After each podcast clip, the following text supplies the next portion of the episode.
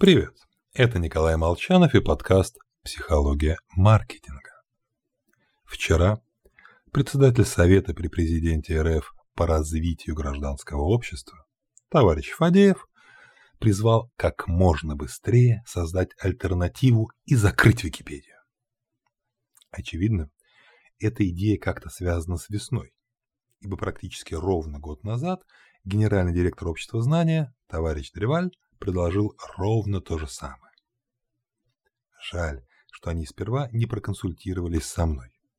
Ну что ж, повторюсь и снова расскажу прекрасную историю мультимедийной энциклопедии Энкарта. Итак, 2001 год. Перед нами два проекта электронных библиотек. Первый включает в себя изображение, видео, исторические карты 3D-модели. Качество материалов проверяется ответственными редакторами. В их числе профессора, ведущие специалисты в своих областях знания. Товарищ Фадеев был бы очень доволен, я думаю. Более того, проект запущен частной компанией Microsoft, крупнейшей корпорацией в мире. Обладает неограниченными финансовыми ресурсами. В компанию было проинвестировано в Энкарта порядка 600 миллионов долларов. Но второй проект придуман двумя гиками. Работает на бесплатном оборудовании, сотрудников нет, писать статьи может кто угодно.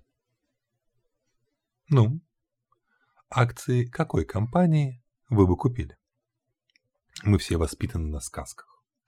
Конечно, хотим верить в победу Давида над Голиафом. Только в жизни, как правило, все не так. Но вот в этом случае действительно победила абсолютно неизвестная, не имеющей никаких ресурсов Википедии. В январе 2009 года 97% запросов пользователей были сделаны в Вики. Энкарта шла на втором месте по популярности с одним целым 27% запросов. Проект Microsoft, выпустив 62 тысячи статей, в 2009 году официально прекратил существование. В этом же году только английский раздел Википедии содержал свыше 2 миллионов 172 тысяч статей. Конечно, в провал внесли свой вклад и маркетинговые ошибки Microsoft.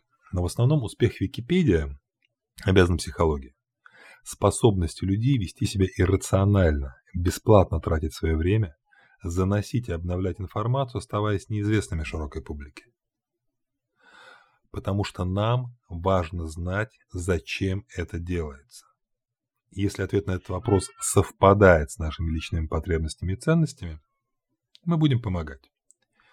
Здесь чувство общности формирует, формировало причастность к глобальному проекту, потребности желания в шеринг и субъективный статус эксперта.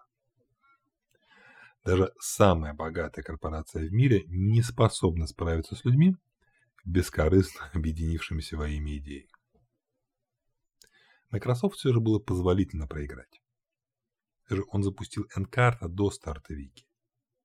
Нам, зная результаты аналогичных проектов по созданию всяких заменителей Гугла, поисковика «Спутник», нет, не надо.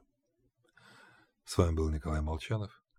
И не надо создавать альтернативы Википедии. Всего вам хорошего.